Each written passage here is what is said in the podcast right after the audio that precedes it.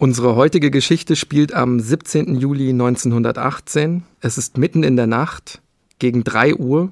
Elf Personen, darunter fünf Kinder und junge Erwachsene im Alter zwischen 13 und 23 Jahren, werden in einen kargen Kellerraum geführt.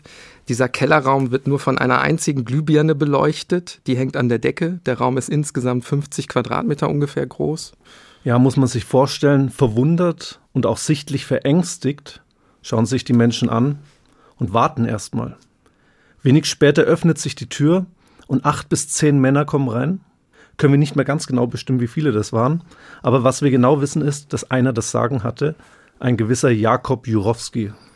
Dieser Jurowski ist circa 40 Jahre alt, großbärtig, pechschwarzes Haar, also auch so eine bedrohliche Erscheinung. Hinter ihm seine Männer, auch die gucken ernst, sind schwer bewaffnet.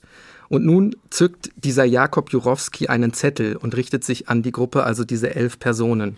Und den Zettel lese ich jetzt mal vor.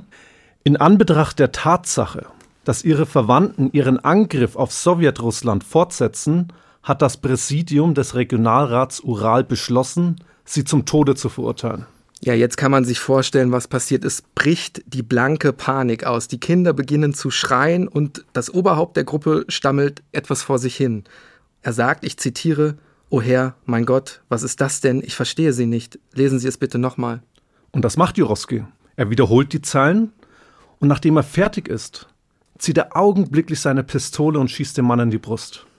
Gleichzeitig ziehen die anderen Männer in diesen Raum auch ihre Waffen und durchsieben den Mann förmlich mit Kugeln. Die Idee war sicherlich auch, wenn ihn jeder erschießt, dann war keiner allein der Mörder. Er taumelt dann blutüberströmt und fällt zu Boden. Jetzt eskaliert die Situation, das muss man so sagen, komplett. Wer hier zum Opfer wird, wer die Täter sind und was das alles mit der großen Weltgeschichte zu tun hat, darum geht es heute. Wir, das sind Niklas Fischer und Hannes Liebrandt von der Ludwig-Maximilians-Universität in München.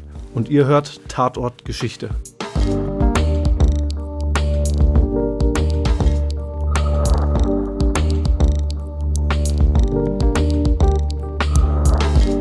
Ja, dieses Massaker anders kann man es wirklich nicht bezeichnen, das jetzt in diesem Raum beginnt, hat uns bei der Recherche wirklich sprachlos gemacht. Die folgenden Szenen sind echt verstörend. Wir sprechen insbesondere am Anfang über Gewalt gegen Kinder und Jugendliche. Also, wem das zu viel werden könnte, spult einfach etwas vorwärts, aber das ist ganz wichtig, um eben ja, dieses historische Ereignis, dieses traurige Ereignis überhaupt erfassen zu können. Ja, wir sprechen ja auch später nochmal so ein bisschen drüber, warum wir diese rohe Gewalt auch so detailliert skizzieren, aber gehen wir vielleicht erst auch nochmal zurück in diese Szenerie hinein. Pistolenkugeln fliegen durch den Raum, dazu entsetzliche Schreie. Nun brüllt auch Jurowski Befehle, die sind aber eigentlich gar nicht mehr so richtig zwischen Kugelhagel und Panikschreien zu hören. Dann rennt plötzlich ein Mädchen zum Hinterausgang, zu einer Tür, die ist natürlich verschlossen. Und ein Soldat zielt nun seine Pistole auf sie und schießt ihr in den Oberschenkel. Und damit endet augenblicklich die vorher ja schon fast perfekt durchdachte Choreografie des Mordens in einem heillosen Durcheinander. Nach kurzer Zeit muss dieser Pulverdampf in diesem Kellerraum, du hast ja gesagt, der wäre nicht so groß gewesen, so dicht gewesen sein, dass keiner mehr richtig was sehen kann. Jurowski befiehlt nun eine Feuerpause. Die Schützen sollten erstmal frische Luft schnappen. Ja, man kann es kaum glauben, aber es haben bis dahin tatsächlich einzelne Menschen aus dieser elfköpfigen Gruppe überlebt oder sind sogar unverletzt geblieben. Machen wir hier vielleicht mal eine vorläufige Bilanz. Insgesamt vier Tote, darunter der Mann, also das Oberhaupt der Gruppe und seine Ehefrau. Vor allem die Kinder und Jugendlichen leben aber noch. Ja, aber leider nicht mehr lange. Das Erschießungskommando kommt jetzt in diesen Kellerraum zurück. In der elfköpfigen Gruppe befindet sich ein Arzt, der sofort zu Jurowski gehen möchte und um Gnade bitten möchte, der ihn irgendwie fragen möchte, was hier überhaupt los sei. Er kann seinen Satz überhaupt nicht beenden, ihm wird nämlich sofort in den Kopf geschossen. Ja, und in der Mitte des Raums spielt sich die für mich so schaurigste Szene ab. Dort sitzt der jüngste der Gruppe, ein 13-jähriger Junge, und der muss mit ansehen, wie vor seinen Augen sein Vater ermordet wird. Rechts neben ihm seine Mutter, die wird ebenfalls eiskalt hingerichtet. Und er sitzt da wie versteinert auf einem Stuhl, ist kreidebleich. Man muss dazu sagen, er leidet seit seiner Kindheit an einer Blutkrankheit und ist nach einem Unfall auf den Rollstuhl angewiesen. Und zwei Männer feuern nun unvermittelt auf diesen 13-Jährigen. Er fällt zu Boden, stirbt aber nicht.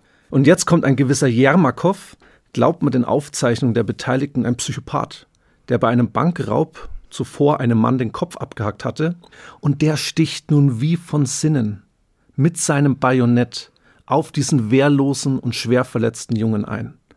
Aber der stirbt immer noch nicht, weil in seiner Unterwäsche, in seinem Hemd waren Diamanten eingenäht.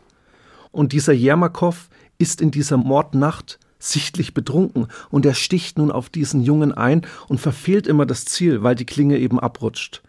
Man schaut sich das Schauspiel dann kurz an, ehe man einen Colt zieht, an seinen Kopf hält und schließlich abdrückt. Ja, ich glaube, wir muten unseren Zuhörerinnen und Zuhörern heute einiges zu, aber leider ist es damit jetzt noch nicht vorbei. Drei Mädchen sind noch unverletzt. Das vierte Mädchen, hatte ich gesagt, wurde nach dem Fluchtversuch eben angeschossen, also ist verwundet am Oberschenkel, liegt schwer verletzt am Boden. Und diese bislang unverletzten Mädchen kauern sich nun in ihrer Todesangst eng zusammen, während Jurowski und der betrunkene Jermakow wirklich so über die Leichen steigen in ihre Richtung. Und später wird sich einer von beiden daran erinnern, wir machten uns daran, sie zu erledigen. Die beiden älteren Mädchen kommen als erstes an die Reihe. Mit gezielten Schüssen ins Gesicht bzw. den Hinterkopf werden sie regelrecht exekutiert. Ja, und anschließend werden die beiden anderen dann in die Ecke getrieben. Und wieder dieser betrunkene Jermakow zieht wieder sein Bajonett, mit dem er schon davor wie wild auf den 13-Jährigen eingestochen hat und geht nun auf die Mädchen los. Und wieder schützen Diamanten das Leben, zumindest vorerst. Diesmal waren die Diamanten direkt ins Mieder der Mädchen eingenäht. Das Bajonett rutscht immer ab und er trifft nur die Wand. Dieses Bajonett bleibt in dieser Wand dann sogar auch stecken kurzzeitig. Jermakow fast schon im Blutrausch und betrunken, zieht dann schließlich seine Pistole und schießt den beiden aus nächster Nähe in den Kopf. Beim Heraustragen der Mädchenleichen beginnen zwei plötzlich zu keuchen, zu schreien. Sie leben noch. Und jetzt eilt wieder unser, ja, man muss es so sagen, Sadist Jermakow herbei und sticht mit seinem Bajonett zu. Immer wieder und immer wieder. Das muss wohl so grausam gewesen sein, dass sich andere Tatbeteiligte übergeben müssen. Der Kellerraum gleicht einer Schlachtbank. Ja, und dieser Kellerraum, der gehörte zu einem eher unscheinbaren Haus in Jekaterinburg, das sogenannte Ipadjew-Haus. Jekaterinburg, mal kurz geografisch verorten, liegt mitten im Ural, am Uralgebirge, circa 1800 Kilometer östlich von Moskau. Von hier ist die imaginäre Grenze zwischen Europa und Asien nur 40 Kilometer entfernt. Man könnte eigentlich meinen, dass der Erste Weltkrieg, der tobt ja in dieser Zeit noch im Juli 1918, weit entfernt sei, aber in dieser Gegend herrscht nun ein Bürgerkrieg. Es sind nämlich die Bolschewiki um Lenin an der Macht und Russland befindet sich eben in einem ganz, ganz fürchterlichen Bürgerkrieg. Ja, also wir sprechen heute über ein sehr blutiges Kapitel dieses Bürgerkrieges, vielleicht sogar auch eines der wichtigsten Kapitel dieses Bürgerkrieges, ist auf jeden Fall eins für die Geschichtsbücher. Denn in dieser Nacht wurde nicht eine ganz gewöhnliche Familie umgebracht, sondern wir sprechen über den Tod, die Ermordung der Zarenfamilie, die alte Herrscherfamilie Russlands, die Romanows, die eben grausam ermordet worden ist. Ich sage vielleicht nochmal, wer dazugehört hat. Nikolaus II., letzter Zar des Russischen Reichs. Seit 1894 trug er die Bezeichnung Kaiser und Selbstherrscher von ganz Russland. Das war der Mann, der als erstes erschossen wurde? Richtig. Seine Ehefrau Alexandra, deutsche Prinzessin aus Hessen-Darmstadt und übrigens gleichzeitig Enkelin der britischen Königin Queen Victoria. Die vier Töchter Olga, Tatjana, Maria und Anastasia der Sohn, der damals 13-jährige Alexei, sowie noch der Familienarzt und drei Bedienstete. Wir haben ja jetzt schon so ein bisschen auch diese gewalttätige Szenerie beschrieben. Wir wollen ja nicht einfach nur Crime Entertainment betreiben. Deswegen sollten wir vielleicht auch nochmal die Frage in den Fokus rücken, woher kommt dieser Hass gegen die Romanows, der ja im Grunde nicht einmal vor den Kindern Halt macht? Ja, letztlich verkörperten die Romanows ja genau das Gegenteil der Bolschewiki.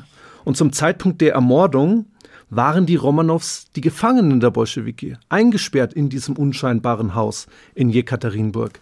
In den Augen der Bolschewiki und weiterer revolutionärer Strömungen galten sie eigentlich als der Inbegriff für Unterdrückung, Unrecht, Rückständigkeit. Sie waren verantwortlich für die brutale Russifizierung des riesigen Reichs im 19. Jahrhundert und Zar Nikolaus II. hat nun diese Tradition der autokratischen Herrschaft nahtlos fortgeführt.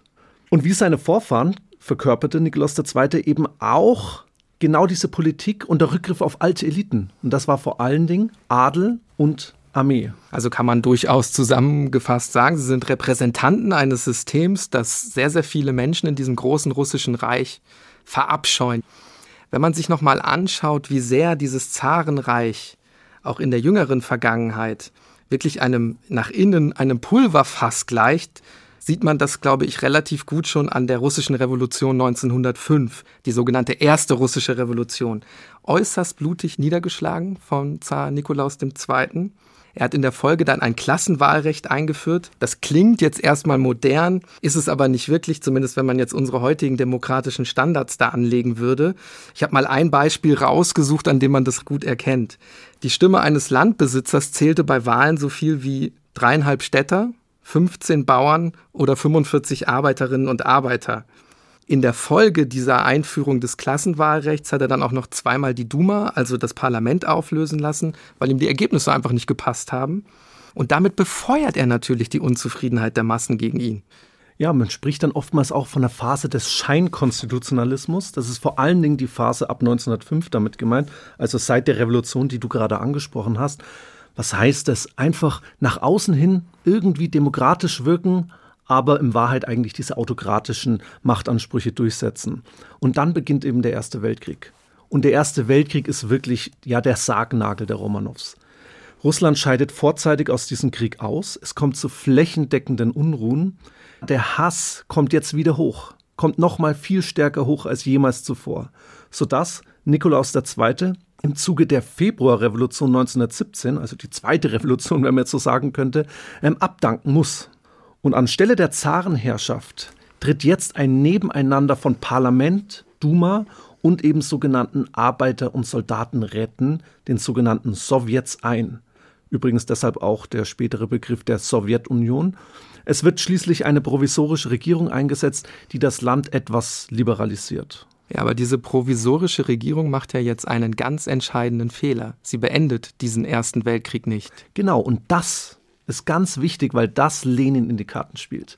Nicht nur Lenin, sondern auch den anderen Bolschewiki. Aber Lenin kommt nämlich in dieser Phase aus dem Exil zurück. Übrigens mit deutscher Unterstützung, weil Lenin ja gleich versprochen hat, wenn ich irgendwie an die Macht gelange, dann werde ich diesen Krieg augenblicklich beenden. Und so war eben auch die Stimmung im russischen Reich. Genau. Kriegsmüdigkeit, genau. desertierende Soldaten und so weiter. Ja, und das hat äh, Lenin bereits schon in den berühmten Aprilthesen angekündigt. Es kommt dann schließlich zur Oktoberrevolution 1917 und die ist eben nichts anderes als eine gewaltsame Machtübernahme durch die Bolschewiki. Die Roten Garden und ihnen auch wohlgesonnene Teile der Armee, darf man auch nicht vergessen, besetzen nun zentrale Gebäude in Petrograd, also St. Petersburg und auch in anderen Städten. Und in der Folge werden eben auch Mitglieder dieser provisorischen Regierung ganz gezielt und flächendeckend verhaftet.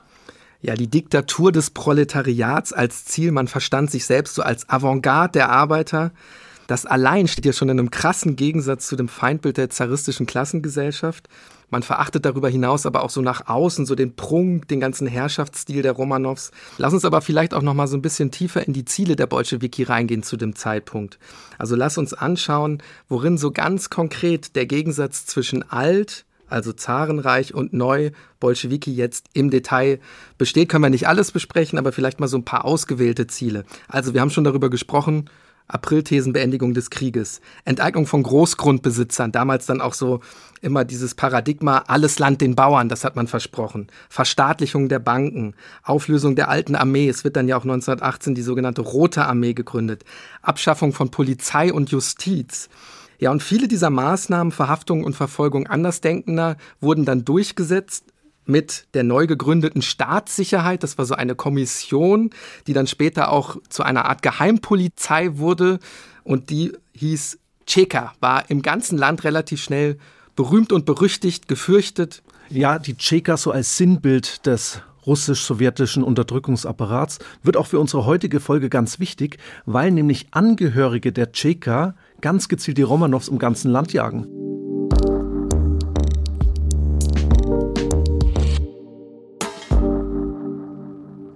Ja, die Oktoberrevolution, also dieser bewaffnete Aufstand der Bolschewiki, geht dann nahtlos in einen Bürgerkrieg über. Und hier kämpfte eben die neue Elite, also die Bolschewisten in Form der Roten Armee gegen eine bunte Mischung aus Konservativen, Nationalisten, Demokraten, Sozialisten und natürlich auch gegen die sogenannte Weiße Armee, die unter anderem auch militärische Repräsentanten des ehemaligen Zarenreichs gewesen sind.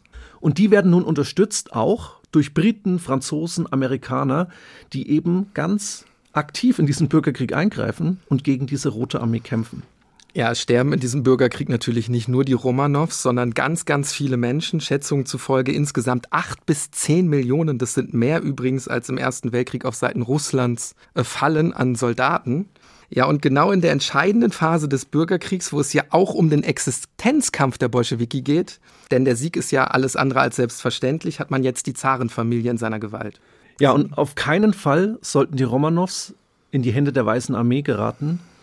Ja, und dass sie unter den Bolschewiki keine Milde zu erwarten hatten, das hat Lenin mehrfach und längst angekündigt. Ich habe das äh, tatsächlich vorbereitet, Hannes. 1911 einfach mal ein Satz aus diesem Aufsatz, den wir mitgebracht haben, aus dem wird das relativ gut deutlich.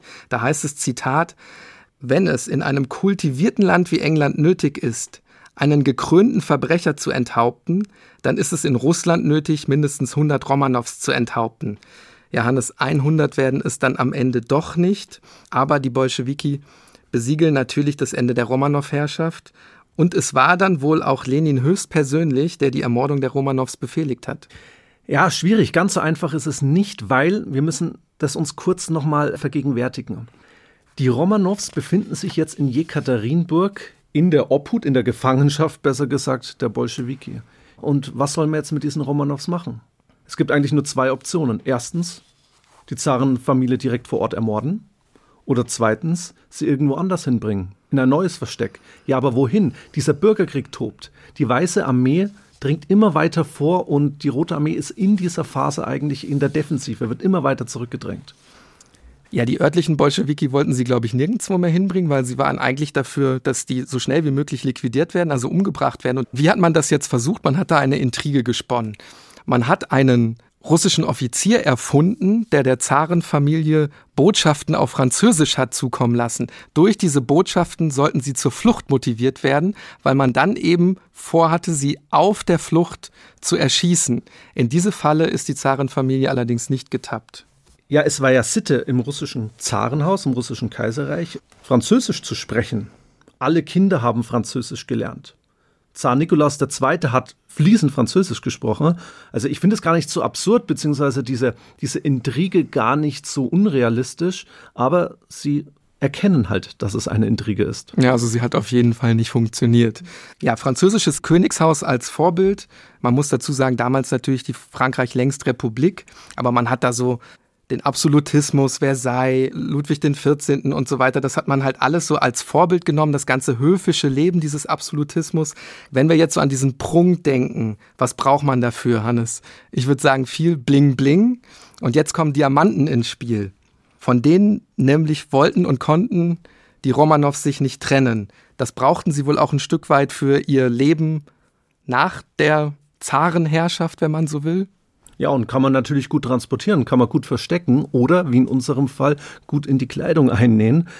Am Anfang standen die Romanows ja auch nur unter Hausarrest in Petrograd, also in St. Petersburg. Man hat das höfische Leben da im Kleinen weitergeführt. Man hat weiterhin relativ dekadenten Lebensstil gehabt. Man hat einen Empfang gemacht. Man hat auch Feste gefeiert. Nach der Machtübernahme der Bolschewiki ändert sich das schlagartig. Auf einmal waren sie nämlich Gefangene wohlhabende Gefangene, Gefangene mit Diamanten in der Unterwäsche. Was man aber, glaube ich, auf jeden Fall zusammenfassend sagen kann, ist, die Bolschewiki verachteten den Reichtum der Romanows, das ganze damit verbundene Weltbild. Ja, aber betrachteten sich ja eben selbst auch als elitär. Du hast es ja vorhin gesagt, als Stichwort Avantgarde. Lenin, Trotzki und auch andere führende Bolschewiki, und ich glaube nicht, dass ich mich da so weit aus den Fenster lehnen würde, waren von der Lebenswirklichkeit der Bauern ähnlich weit entfernt wie andere monarchistische Kräfte. Nein, die verachteten sogar die Bauern teilweise. Aber man gefiel sich gut in der Rolle des Sprachrohrs. Ja, du siehst es dann ja auch an dem Terror gegen die Bauern, der dann folgt. Und es ist eben, du hast jetzt von Sprachrohr gesprochen, immer ein Sprachrohr, das vor Gewalt nicht zurückschreckt. Jetzt die 100-Euro-Frage, Hannes. Durch was wurden die absolutistischen Monarchien in Frankreich aus der Geschichte gespült? Richtig, durch eine gewaltsame Revolution. Die französische Revolution und in Russland sind die Bolschewiki eben auch durch eine Revolution, du hast ja gesagt, Oktoberrevolution, an die Macht gekommen. Man könnte also sagen, man wandelte auf den Spuren der französischen Revolution. Oder besser gesagt auf den Spuren der Jakobiner, wenn man sich auch die Methoden anschaut. Terror war ein legitimes Mittel, war fast schon ein Wesensmerkmal beider Revolutionen. Und ich glaube auch, dass die Bolschewiki sich in großen Teilen die französische Revolution auch zum Vorbild genommen haben. Wir wollen jetzt hier keinen Vergleich machen, aber ein Unterschied fällt auf. In Frankreich werden Ludwig XVI. und Marie Antoinette hingerichtet, nicht aber die Kinder. Also irgendwie auch noch mal so ein Indiz für diesen unglaublichen Hass. Sie gehen noch einen Schritt weiter. Ja, Lenin zögert sehr lange. Das sollen jetzt nicht in keinster Weise in Schutz nehmen, aber Lenin zögert sehr lange, die Kinder auch umbringen zu lassen. Die Initiative ging wohl tatsächlich von den örtlichen Bolschewiki aus, von den sogenannten Ural-Sowjets. Ja, kurz vor der Mordnacht hat man noch nach Moskau telegrafiert. Ich zitiere mal kurz. Der Ural-Regionalsowjet weigert sich kategorisch, die Verantwortung für die Verlegung von Nikolaus Romanow in Richtung Moskau zu übernehmen und hält es für notwendig, ihn zu liquidieren. Wir können uns unserer Pflicht gegenüber der Revolution nicht entziehen. Romanows Familie muss ebenfalls liquidiert werden. Moskau war weit entfernt. Wir hatten es ja gesagt, 1800 Kilometer. Direkt in Jekaterinburg fürchtete man den Fall der Stadt. Die Weiße Armee rückt ja immer weiter. Man ja. hörte schon die Artilleriegeschütze teilweise aus diesem Haus heraus.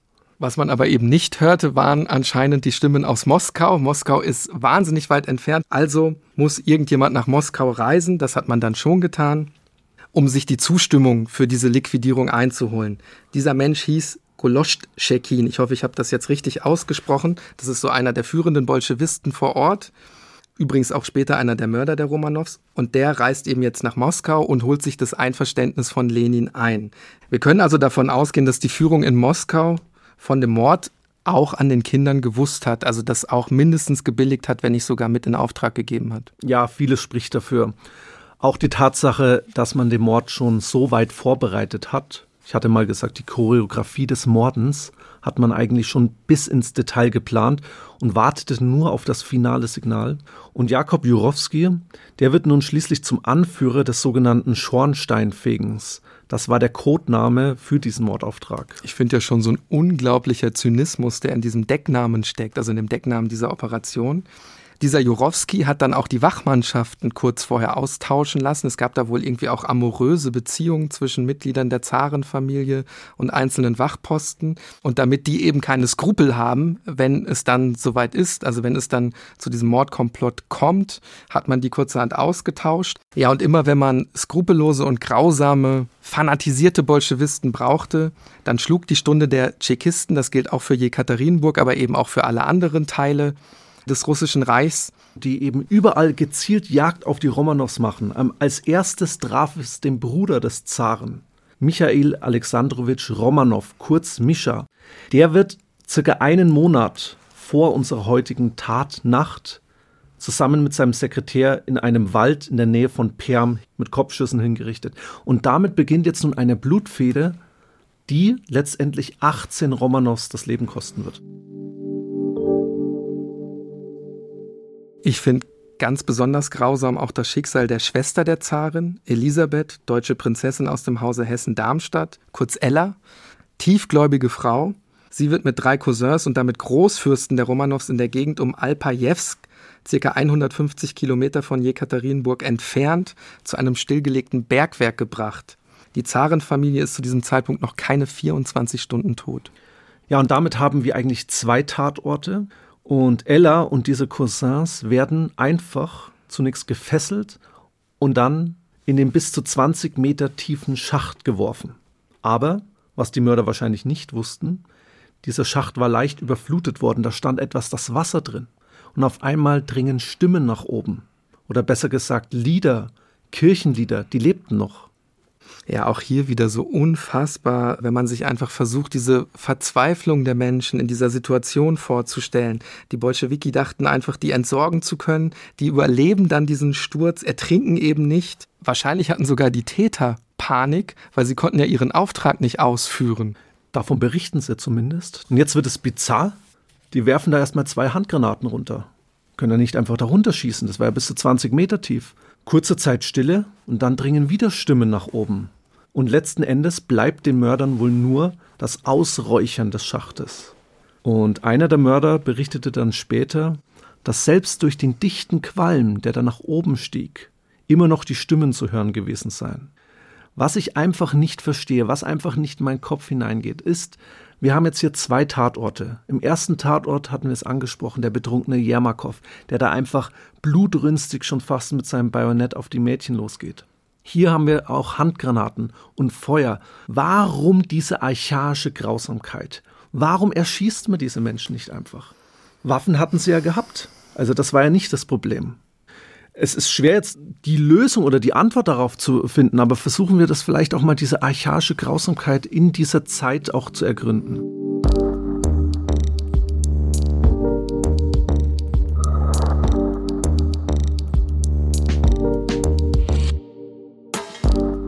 Es gibt ja immer wieder unterschiedliche Forschungsansätze, Gewaltforschung, wo man versucht hat, das eben auch zu erklären, wie kommt die zustande, wie ist die in einer bestimmten Situation am Eskalieren. Ich habe mal versucht, da so einzelne Ansätze auf unseren heutigen Fall zu übertragen.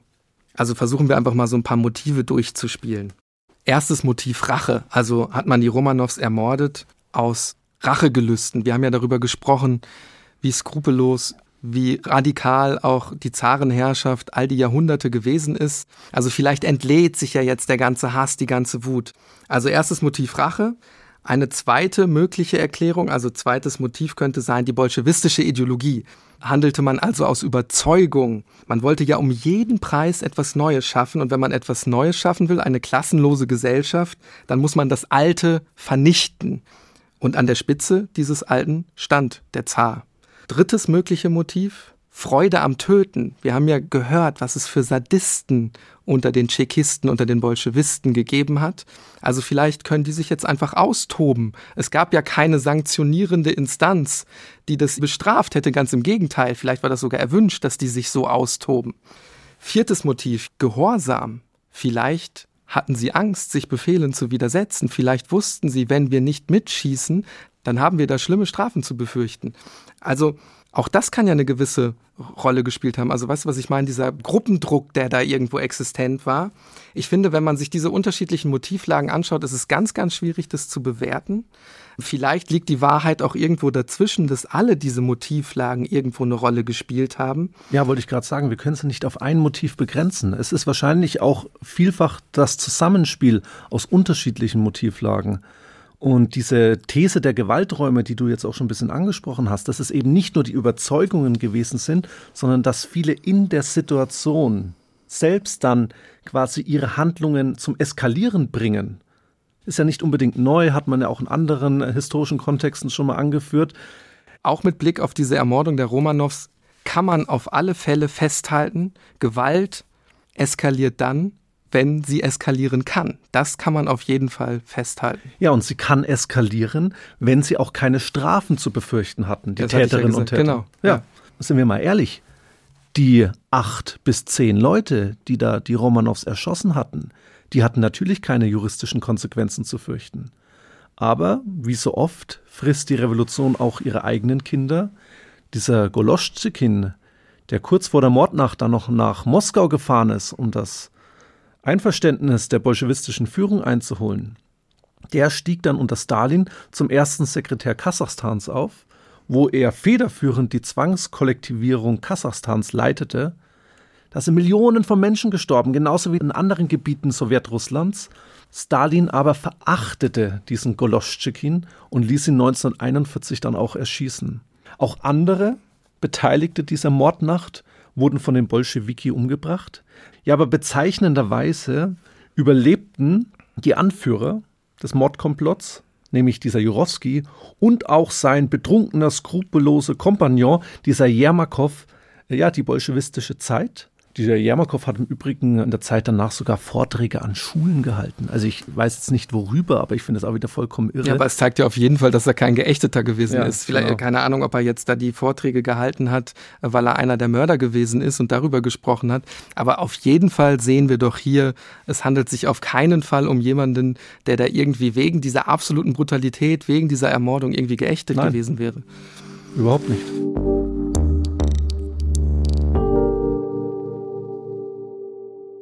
Dass man auch moralisch doch am Ende irgendwie so ein Stück weit zumindest äh, sich im, selbst im Unrecht gesehen hat, das zeigt zumindest, dass man die Spuren der Gewalt versucht hat zu vernichten nach der Ermordung der Romanows.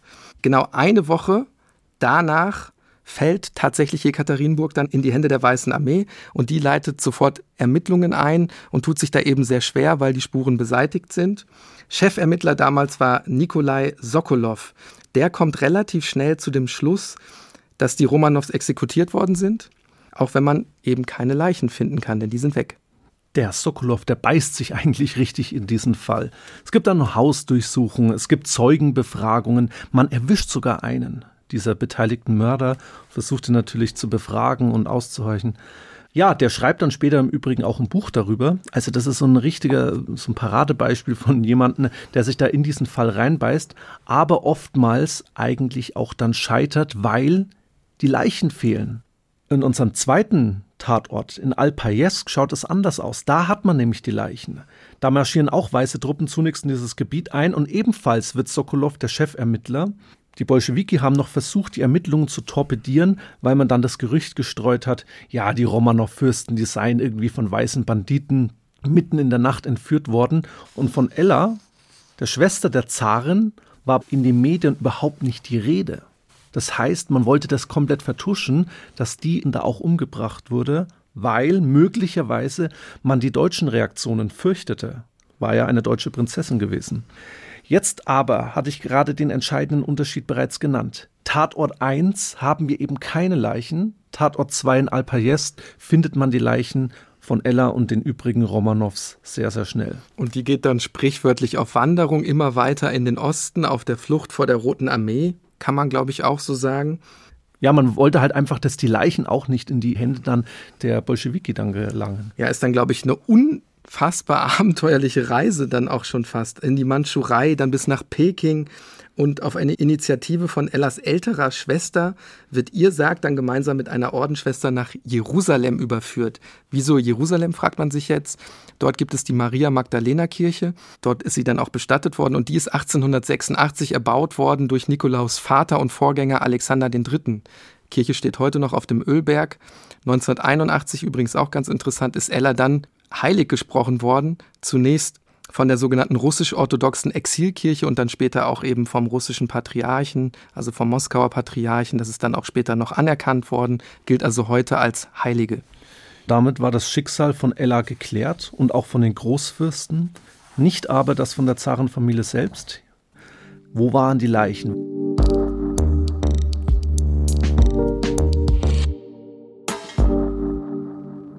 Ja, 1979 dann der Sensationsfund von Hobbyhistorikern.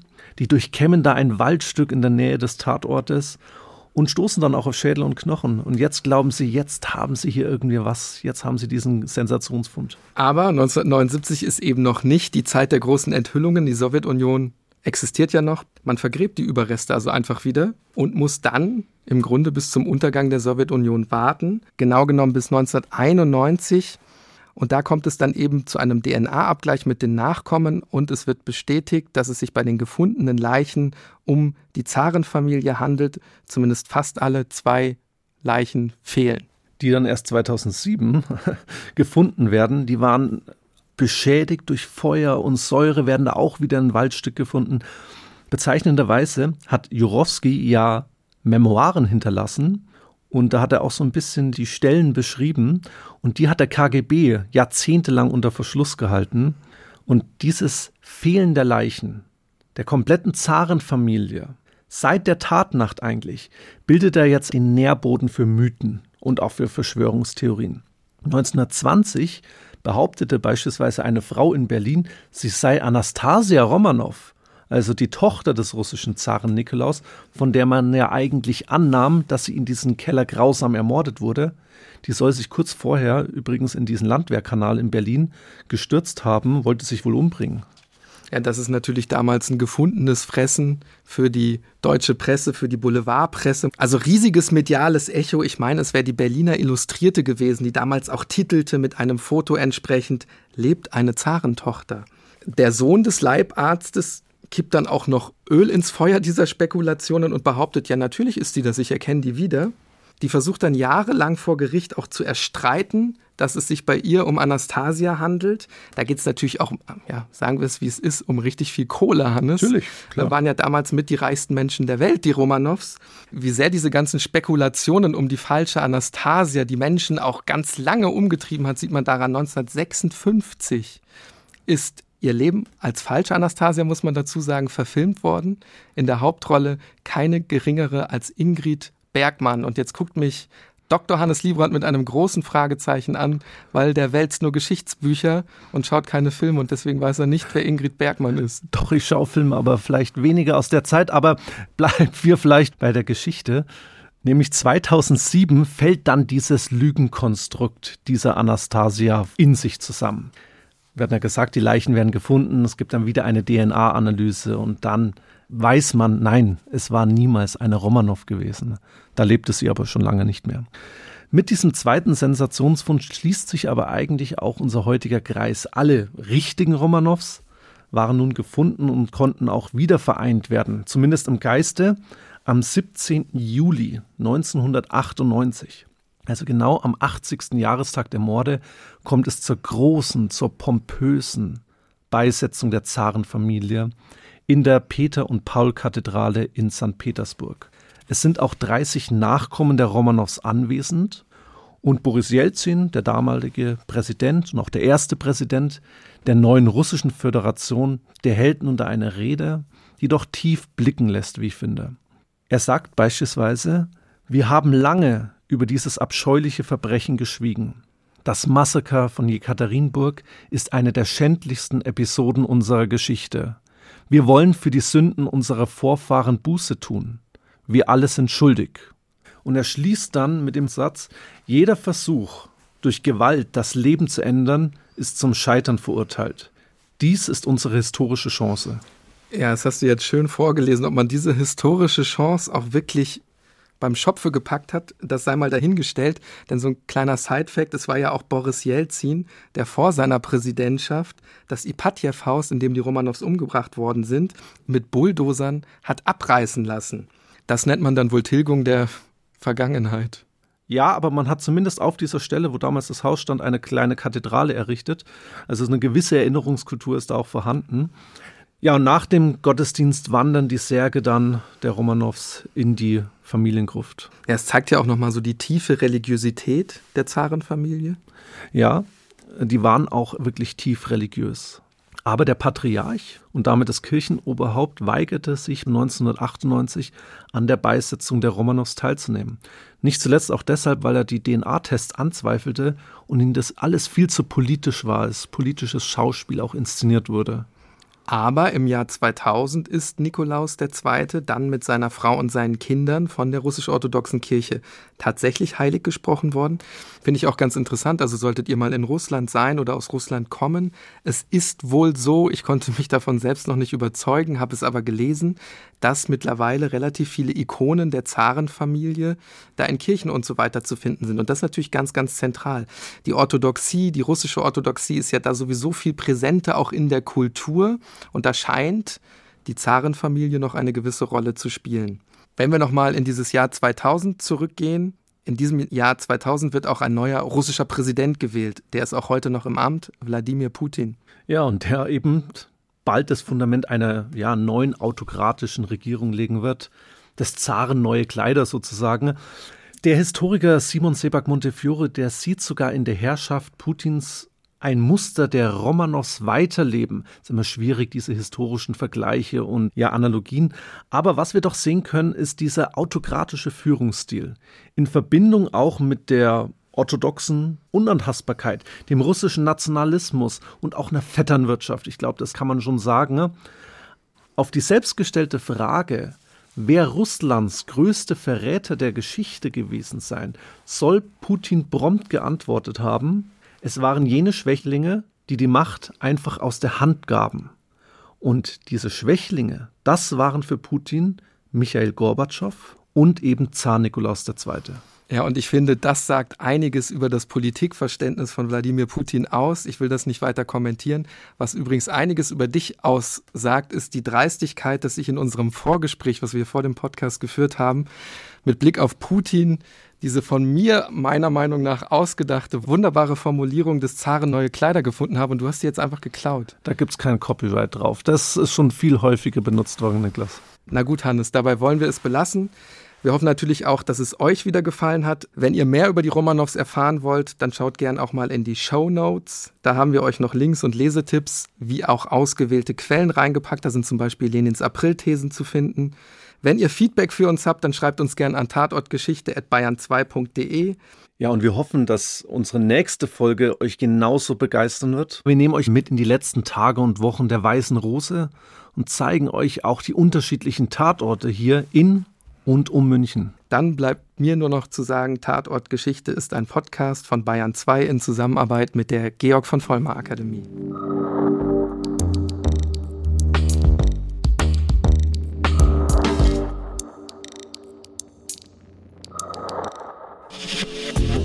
Wenn euch dieser Podcast gefallen hat, dann gefällt euch vielleicht auch Alles Geschichte. Im History Podcast von Radio Wissen schlagen wir den Bogen vom Gestern ins Heute und untersuchen die historische DNA unserer Gesellschaft. In den USA ist Harriet Tubman eine Legende. Sklavin von Geburt an. Gründerin einer geheimen Befreiungsorganisation und Fluchthelferin für Sklaven. Ich hatte die Grenze überschritten. Ich war frei. Alles Geschichte findet ihr unter bayern2.de slash podcast und überall dort, wo es Podcasts gibt.